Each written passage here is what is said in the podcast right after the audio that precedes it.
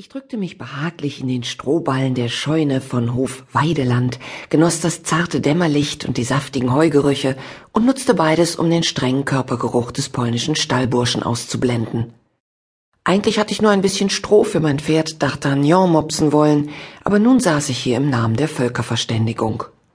An einem Sonntag um acht Uhr morgens, weil es noch schön kühl war und ich gestern Abend um zehn ins Bett gegangen war, aus Müdigkeit, wie ich mir einredete, aber in Wirklichkeit war ich nur einsam. Prost, sagte ich.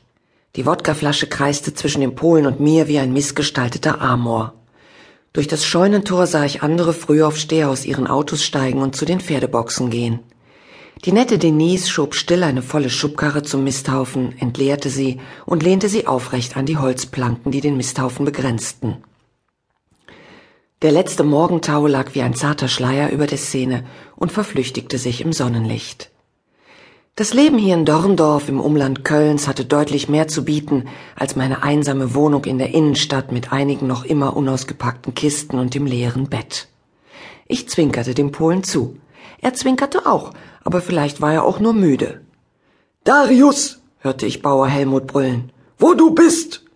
Der Pole zuckte hoch, warf einen panischen Blick in Richtung Scheunentor und ließ die Wodkaflasche schnell zwischen zwei Strohballen verschwinden, wo sie sich fröhlich klimpernd einigen leeren Artgenossen zugesellte. Darius, Darius, du füttern!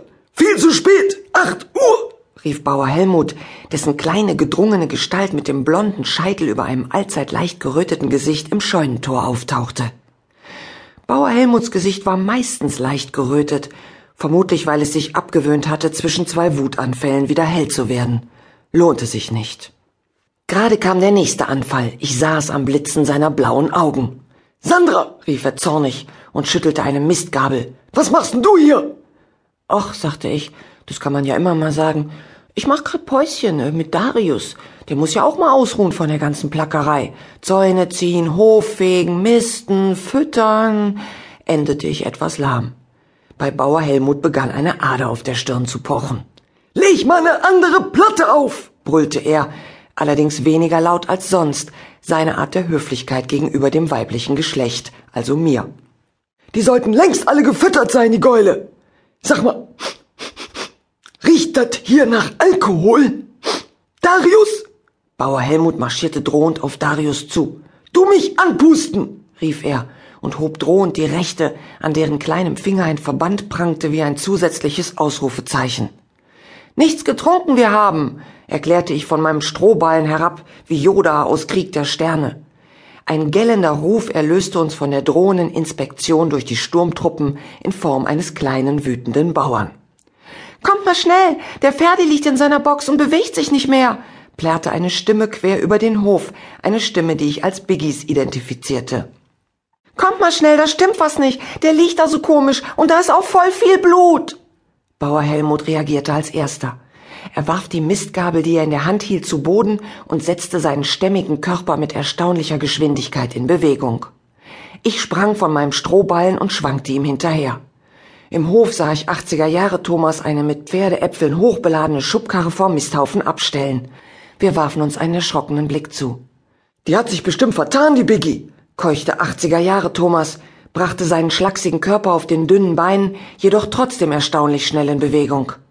Aus den Augenwinkeln sah ich den schönen Tim rasch seinen Brauen mit dem Halfterstrick am Anbindebalken festmachen, bevor er Bauer Helmut, 80er Jahre Thomas und mir hinterher sprintete. Die stille Denise bog um die Ecke, die grauen Augen schreckgeweitet und schloss sich uns wortlos an.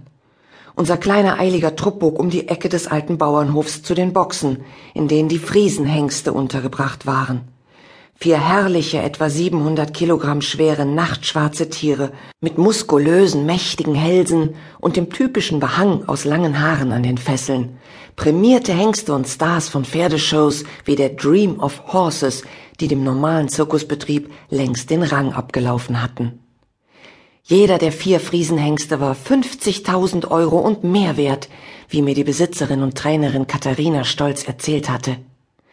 Ich schätzte Katharina auf etwa 60 Jahre, eine für ihr Alter erstaunlich gut aussehende blonde Frau, sportlich, durchtrainiert und offensichtlich mit einem ansehnlichen Vermögen gesegnet.